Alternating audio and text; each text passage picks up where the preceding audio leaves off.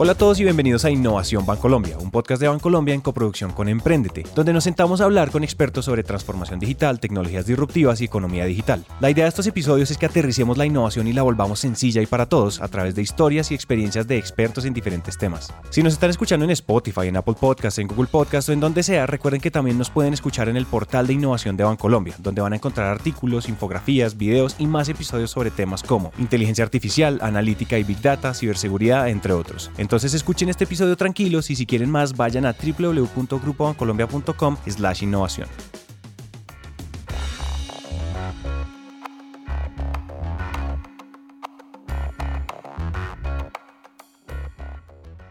Hay muchos malos entendidos cuando hablamos de transformación digital. Es normal que la gente crea que transformarse digitalmente es montar una página web bonita, hacer una aplicación, tener un Facebook y un Instagram, y no podrían estar más confundidos. Tener una página web o una aplicación y cuentas en redes sociales hoy en día es el mínimo que una empresa debe tener, y eso no es transformación digital. Lo que queremos hacer en este episodio es contarles qué es realmente la transformación digital, cómo se hace, con qué se come y cómo se ve desde adentro y ustedes que están escuchando sepan por dónde empezar en la empresa en la que trabajan o si están emprendiendo. Y créanme que saber sobre procesos y estrategias de transformación digitales hoy en día está más importante que saber inglés. Así que de aquí van a sacar algo bueno que pueden salir a usar. Y para ayudarnos con este objetivo les queremos presentar a Natalie, encargada de ventas digitales en Bancolombia. Soy Natalie López, soy responsable de ventas digitales para Colombia. Eso es un rol desde negocio, marketing y pues con el equipo eh, con los clientes haciendo posible que suceda pues como toda la experiencia de adquirir un producto financiero de forma digital. Mi historia ha sido básicamente en estrategia de clientes y en temas comerciales y de negocio. Y ahora conozcan a Esteban. Mi nombre es Esteban Sánchez, me encargo del programa de, transformación de journeys digitales del, Grupo Bancolombia. Eh, estoy en esto desde hace poco más de año y medio pero conozco pues el inicio del programa cuando empezó hace tres años aproximadamente. Esteban y Natalie y sus equipos son los que están detrás de la transformación digital de Bancolombia y pues se imaginan la magnitud de la tarea con millones de usuarios y clientes y con 33 mil empleados. Eso es una tarea titánica. Pero entonces, ¿cómo comienza esta historia de transformación?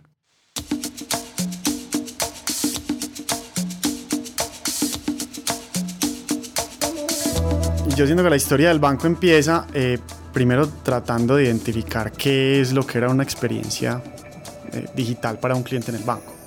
acá no sabíamos cómo vender digitalmente y no sabíamos qué iba a valorar el cliente digitalmente.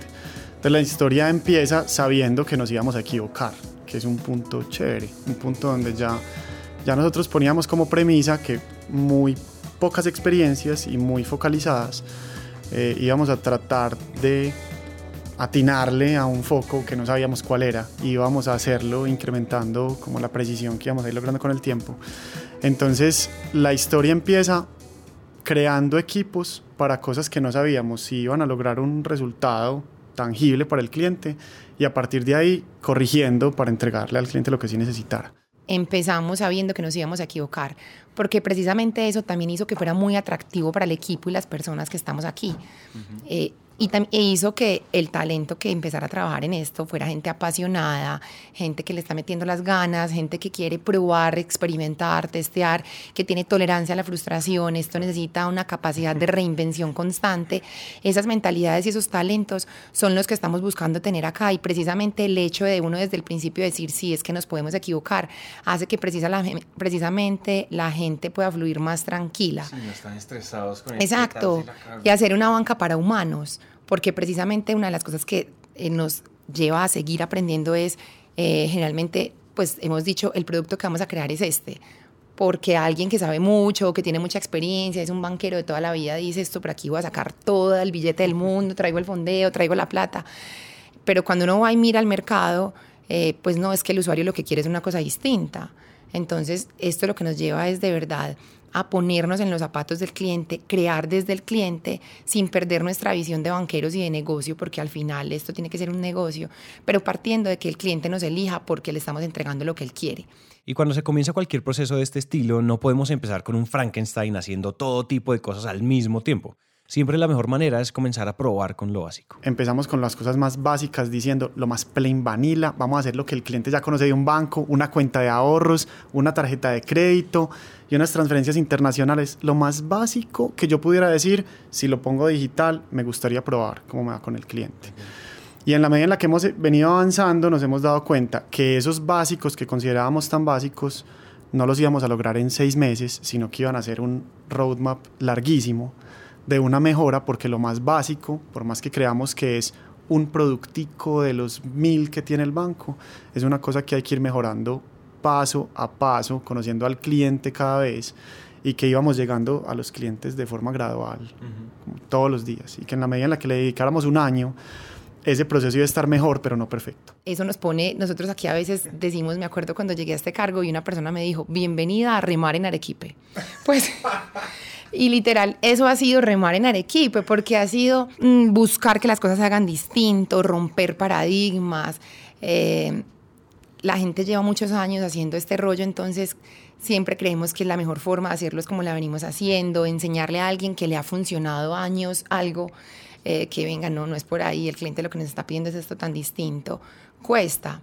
Entonces, eh, eso ha sido, ha sido de creérnosla, encontrar los argumentos, tener la convicción, también de una disciplina muy grande, porque esto no es... Eh, porque yo creo que así se hace o porque el cliente lo dijo, también al final todo se mide, que es una cosa espectacular de todo lo que pasa en el mundo digital y que quisiera rescatar mucho respecto al mundo offline. O sea, cuando uno diseña un proceso para hacer gestionado por personas y por más de 3.000 asesores, una fuerza comercial tan grande como la que puede tener Bancolombia, eh, pues luego poder tener feedback y saber qué no funcionó no es tan fácil. En digital nosotros diseñamos una pantalla que ven millones de personas y luego de esa pantalla o de cada una de las pantallas que componen una experiencia puedes tener toda la información para saber dónde fallaste y encontrar qué puedes seguir haciendo mejor.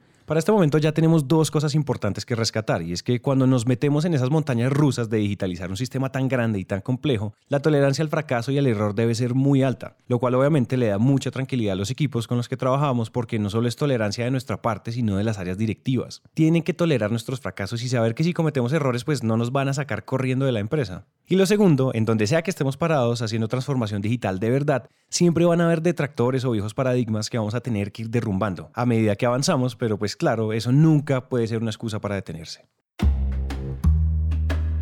Ya sabemos cómo y cuándo fue la génesis de estos procesos dentro de Bancolombia, pero ahora la pregunta es ¿por dónde se comienza? ¿Cuál es el primer paso? Empezar es olvidarse de que lo que cree que tiene que pintar para que el cliente viva es lo que tiene que pintar realmente. Eso nos da muy duro porque yo, cuando yo empecé a, participar en este programa de, transformación digital, ya llevaba 11 años en Bancolombia aprendiendo qué era lo mejor desde el punto de vista de procesos y productos para los clientes. Entonces, olvidarse de eso y ser disciplinado diciendo, tengo que empezar a hacer algo diferente para aprender qué necesita el cliente, eh, es muy difícil. Eso es de las cosas más difíciles. Otra cosa muy difícil también es olvidarse de que voy a llegar a una zona de confort. Nunca voy a llegar a un área que me genere una zona de confort. Sí, habiendo solucionado esas dificultades, lo que hago es empezar a conversar con los clientes y literalmente la gente trata la frase conversar con el cliente como una cosa, eh, digamos que nebulosa, pues o es y tratar de indagar cómo los clientes están buscando una... No, es llegar a conversar con un cliente, o sea, salir a la calle y, y parquearse en un parque a esperar que llegue alguien y decirle eh, oiga, ¿a usted le gusta eh, hacer una transacción en un banco? ¿Y por qué no la haría en un banco? Y, y no diciéndolo primero tratando de que te identifiquen como banquero. Entonces uno, llega uno no llega a un parque a preguntarle cómo le gusta un banco porque todo el mundo te va a tirar chistes. Te van a tirar chistes sobre la espera, te van a tirar chistes sobre el, el aroma de una sucursal bancaria te van a decir, y el vigilante mirándolo a uno feo porque uno sacó el celular, pero todavía no lo aprendí. Entonces, como ese tipo de cosas es difícil. Uno no sabe cómo empezar, cómo abordar un cliente, en qué espacio encontrarlo para que le parezca natural que le preguntan, que le pregunten algo sobre el proceso digital de venta, de compra, etc. Entonces uno empieza literalmente por hablar con los clientes, por empezar a entender qué dolores tienen de los bancos actuales, por qué le parece maluco el olor de una sucursal a ver uno qué soluciona eso en su proceso digital o cómo soluciona las cosas reales, lo que uno depure de ahí, que realmente le sirva para montar un proceso digital, para que una serie de pantallitas en un flujo le parezcan naturales y llegue hasta el final y solucione un problema real que tenga. Entonces empieza con ese conocimiento a priori de, bueno, ¿por qué quiero esto? ¿Qué es lo que quiero? ¿Para qué me sirve? Entonces está como todo ese contexto del cliente. Ya luego entonces hay un un diseño de unas experiencias, experimentamos, texteamos y viene un conocimiento a posteriori y es también entonces miremos ese informe de experiencia que me está mostrando, cuántos clientes de verdad están pudiendo terminar, dónde se están quedando. Al final lo que queremos es como conquistarlos y entonces viene como todo ese ganarnos su corazón. Con ese informe de experiencia y con los datos de uso, ahí ya se comienza a optimizar lo que Natalie conoce como ganarse el corazón del cliente, bajo cinco parámetros, felicidad, enganche, adopción, retención y éxito de la tarea. Todo eso es lo que al final buscamos con todo el proceso eh, para que al final sea algo usable que la gente lo quiera vivir, que le funcione fácil. No queremos ni siquiera compararnos con otros bancos, porque es que las personas que estamos interactuando en digital estamos viviendo las mejores experiencias con Netflix, con Uber, eh, con Amazon. Entonces, digamos que con ellos es con quienes tenemos que compararnos. Ellos son como el estándar. Exacto, exacto. Entonces, después de haber hecho ese conocimiento a priori, ese conocimiento a posteriori, probado esa usabilidad, también vienen esos benchmarks y estar mirando contra las mejores prácticas que no solamente son del sistema financiero, eh, cómo es que seguimos avanzando y cómo es que seguimos madurando estas experiencias. Eso que acaba de decir Natalie es súper importante. Compararse con los competidores en términos digitales es casi que mirarse al ombligo. No estamos diciendo que no lo hagamos, pero en términos digitales los grandes, grandes son los que deberían ser nuestra referencia. Netflix, Amazon, Instagram, entre otros. Ahora, este proceso necesita personas y habilidades. Nada de esto sucedería sin las personas, pues son lo más importante, porque sin ellos nada se haría. Pero no es solo tener manos disponibles, es tener las manos adecuadas que sepan lo que se necesita y que estén convencidos de pies a cabeza de lo que están haciendo hiperpersonalización, que no sé si lo han escuchado, pues es una tendencia grandísima, toma toda la fuerza y toda la relevancia porque uno en digital no espera que la gente llegue, sino que uno escoge a quién le quiere llegar y eso significa aprovechemos la información que tenemos en el banco, aquí con 10 millones de clientes, pudiendo saber la gente dónde compra, por qué valor compra, a qué horas compra, cómo usa sus productos. Toda esa información la deberíamos y la usamos para ser capaces de desarrollar nuevos productos y soluciones en función de lo que estamos viendo y el comportamiento de la gente. Eso entonces empieza a llevarnos a, necesitamos un conocimiento, modelos matemáticos e ingenieros matemáticos, de datos, cada vez pues como tener más desarrollado todo este tema de poder explotar la data en función del negocio. Eso es uno de los temas que menciono muy de primero porque esto tiene esto es como una cadena. O sea, primero tengo que conocer el cliente, en la medida que lo conozco y tengo toda esa información, soy capaz de entregar ofertas personalizadas, contextuales en tiempo real, ya en ese eh, desarrollo y en ese hacer entonces las capacidades que se requieren del equipo de UX o de personas expertas en User Experience, en Customer Experience, en analítica web, en CRO, que es todo el tema de optimización de las conversiones y se vuelven como los de tecnología los más sexys también de todo este cuento. Sí, sí, que probablemente en otra época siempre habían estado muy atrás, pero aquí la tecnología y los pues los que nos ayudan a hacer esto posible son esos talentos. Y el siguiente problema con el que nos encontramos hoy en día es que el rol de un ingeniero, de un desarrollador, ya no es solo escribir código en un sótano brotados y tomando gaseosas. Hay que tener en cuenta que cada vez en el mundo técnico, donde estamos hablando de desarrollo de experiencias de front-end, donde le estamos dando la cara al cliente, antes la interfaz con el cliente era una persona y esa persona aprendía cómo ser más influyente, cómo hacerse entender, cómo comunicarse. Ahora eso es un desarrollador y un diseñador de user interface. Y es hacerles entender a ellos, viejo, esta es su responsabilidad, es hacerse entender, es vender mejor, ser más claro, ya no es desarrollar. Usted ya no es un experto en Java, usted ya es un experto en ventas.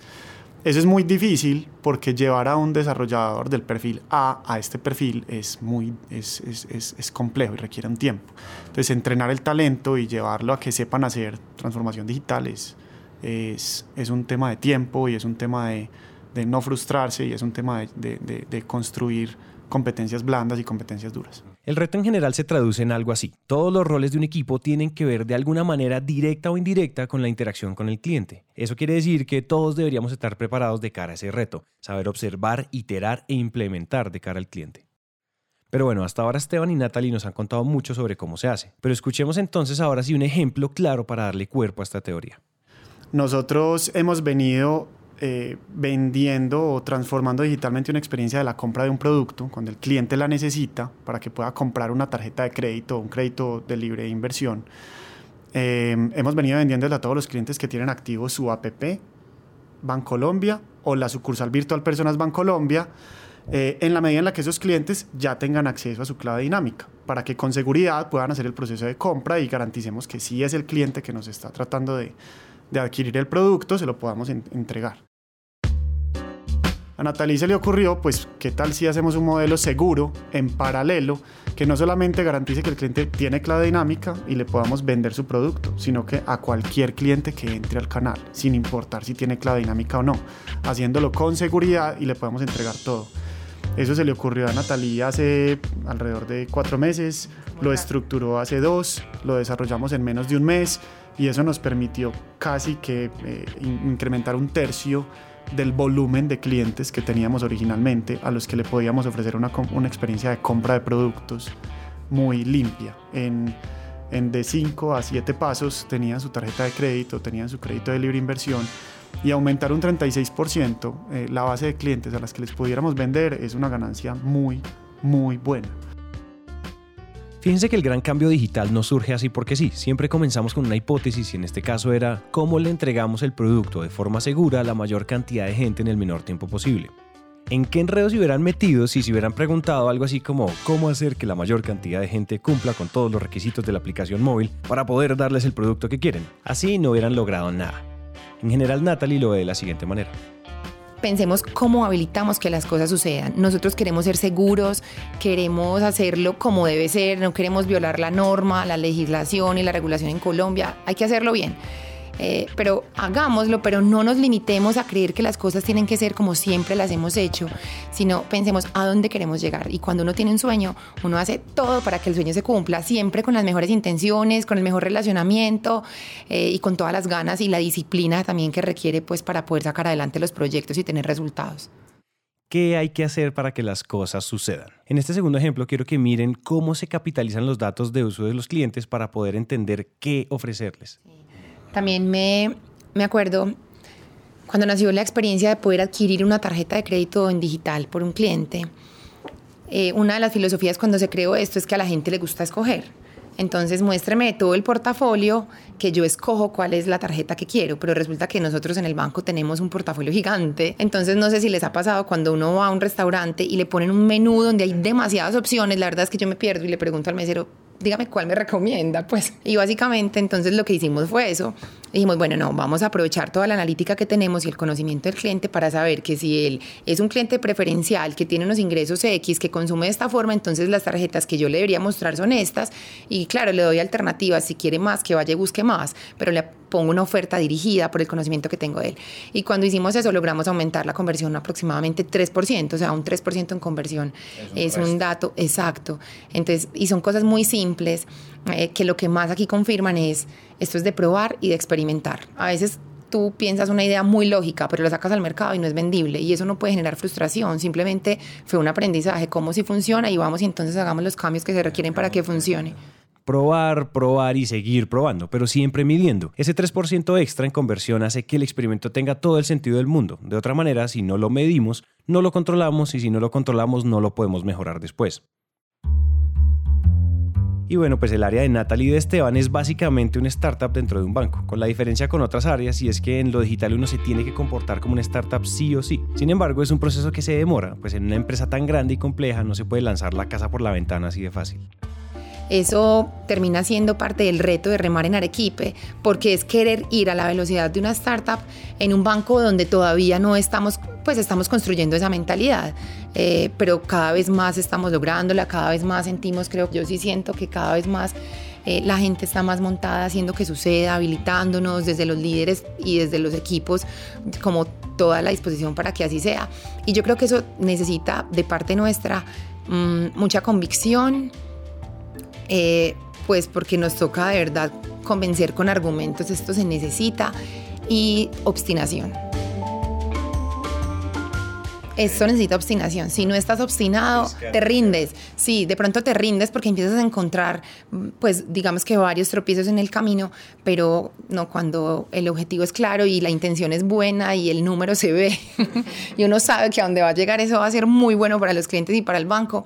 Entonces uno saca toda esa fuerza y toda esa obstinación para lograr que las cosas sucedan. Natalie no lo pudo decir mejor. El mundo digital es fascinante, pero necesita una dosis de actitud enorme, o si no cualquiera se deprime, se desmotiva y se rinde. En un equipo pequeño, cultivar una cultura y una forma de trabajo ágil es muy fácil, pues seguramente somos los fundadores y otro par de personas. Mejor dicho, en un equipo que queda almorzado con dos pizzas, lograr formas de trabajo ágiles e iterativas es mucho más fácil que en un equipo de 33 mil personas. Es por eso que para lograr este tipo de cultura digital en tan grandes magnitudes, toca comenzar a implementar estrategias intencionadas que permeen toda la organización al ser una compañía tan grande y banca universal, eh, que significa que todos los clientes deberían encontrar aquí solución a todas sus necesidades. Entonces eso nos pone también en un tema de cómo es que distribuimos las capacidades y los recursos para que las cosas sucedan. Entonces eh, es uno como le hace ver a quienes están tomando decisiones de inversiones y presupuestos cuáles son las bondades de los proyectos y eso sí es ganémonosla. Hay que ganarse el espacio para poder tener los recursos y seguir avanzando con la velocidad que necesitamos, porque esto de verdad sí necesita muchísimo, esto requiere mm, unos esfuerzos muy grandes. Nosotros no terminaremos nunca de crear un portafolio digital. Y a medida que esto va sucediendo a lo largo de una organización, siempre toca estar vendiendo la idea de transformación digital a otros equipos nuevos y a otras áreas. Y, nunca terminamos de conocer personas de diferentes áreas que necesitemos para que nos ayuden. O sea, al abordar un nuevo producto o al abordar un nuevo canal o al abordar un nuevo tipo de cliente, siempre necesitamos a alguien que todavía no nos conoce. Entonces lo que hay que tratar de capitalizar es el entusiasmo que genera digitalizar una experiencia y tener contacto con un cliente de forma directa web o por app o por, por, un proceso digital dentro de una sucursal, donde sea. Pero es, es encontrar cómo ser muy humilde diciéndole, eh, yo no estoy criticando el proceso y yo sé que nosotros no sabemos nada de su producto, pero venga, ayúdenos a, a, a ayudarle a usted volver esto digital. Entonces es capitalizar eso que todos quieren. En este momento todo el mundo tiene en la cabeza, hay que volverse como Netflix, hay que volverse más como Amazon, hay que volverse más, pues digamos que hay que cambiar hacia sectores diferentes al financiero. Entonces, al, uno entrar con esa actitud y decir eso y decirle a la gente, usted es el que me puede ayudar a transformar esto, un área tradicional, las personas se entusiasman y hay que aprovechar ese entusiasmo rápido. Realmente es hacerle sentir a la persona y entregarle el poder, no solo hacérselo sentir, entregarle el poder de usted es el que lo está haciendo, usted es el que lo está transformando y es que eso les genera muchísima motivación y es ¿cómo me vas a ayudar a que esto suceda? Entonces, eso ha sido súper bueno. O sea, yo creo que sí, todo como con humildad y, y, cohesión, exacto, cohesión de equipo. Y esto es más rico trabajar si uno trabaja como con amigos. O sea, es que si uno se disfruta el trabajo como parte de la vida eh, y estás buscando que fluya, o sea, es que yo digo, pasamos muchísimo tiempo acá de la vida. Yo creo que pasamos más aquí que en la casa porque uno llega a dormir. sí, entonces es muy chévere que pues que realmente haya conciencia, que estés trabajando con gente que tiene ganas también y que no importa, pues aquí lo primero que hay que hacer es eliminar quién está diciendo que las cosas se hicieron o no se hicieron. O sea, cumplimos el resultado como equipo, el Grupo Colombia quiere llegar allá, que nota que lo hagamos y lo hagamos juntos y no importa el protagonismo de nadie, importa que las cosas sucedan. Y ustedes pueden estar escuchando esto y estar pensando algo así como, pues en ese banco tan grande y con todos esos recursos, pues así sí es fácil hacer cualquier cosa. Y ya se dieron cuenta que no es así. Esteban y Natalie están todos los días de su vida remando en Arequipe, levantando capital para sus proyectos, convenciendo talento que se une a la visión digital del banco y créanme que las cosas salen mal más veces de las que salen bien. Pero si el equipo está dispuesto a seguir y a perseverar, es solo cuestión de iterar, analizar y relanzar.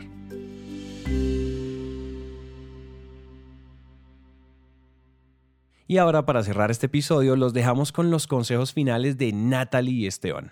Yo voy a decir uno que es, es arriesgado, pero, pero creo que nos acompaña como en la filosofía de trabajo y es lo perfecto es enemigo de lo bueno.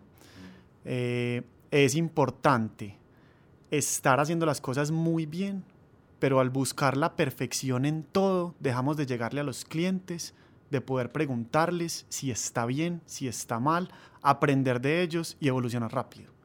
Entonces las cosas buenas hay que ponerlas en práctica, hay que entregarlas al cliente, hay que preguntarle, hay que mirar cómo adaptar.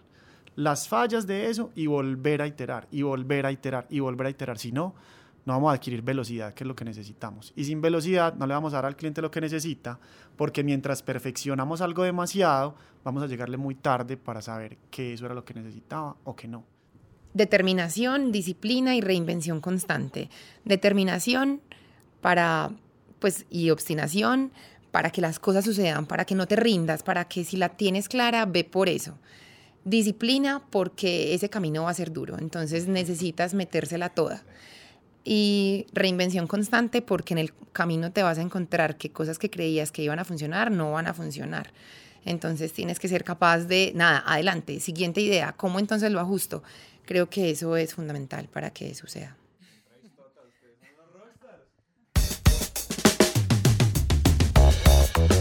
Hasta aquí llega este episodio. Muchas gracias a Esteban y a Natalie por su tiempo. Esperamos que lo que acaban de escuchar haya logrado aterrizar algún tema, concepto o idea algo más sencillo de entender y sobre todo que hayan aprendido algo de la experiencia y las historias de estos expertos. Recuerden que si quieren más contenido como artículos, infografías o videos sobre todos estos temas, vayan ya a www.grupobancolombia.com slash innovación. Recuerden suscribirse en donde sea que ustedes estén escuchando esto, Spotify, iTunes, Google Podcast, Apple Podcast o donde sea.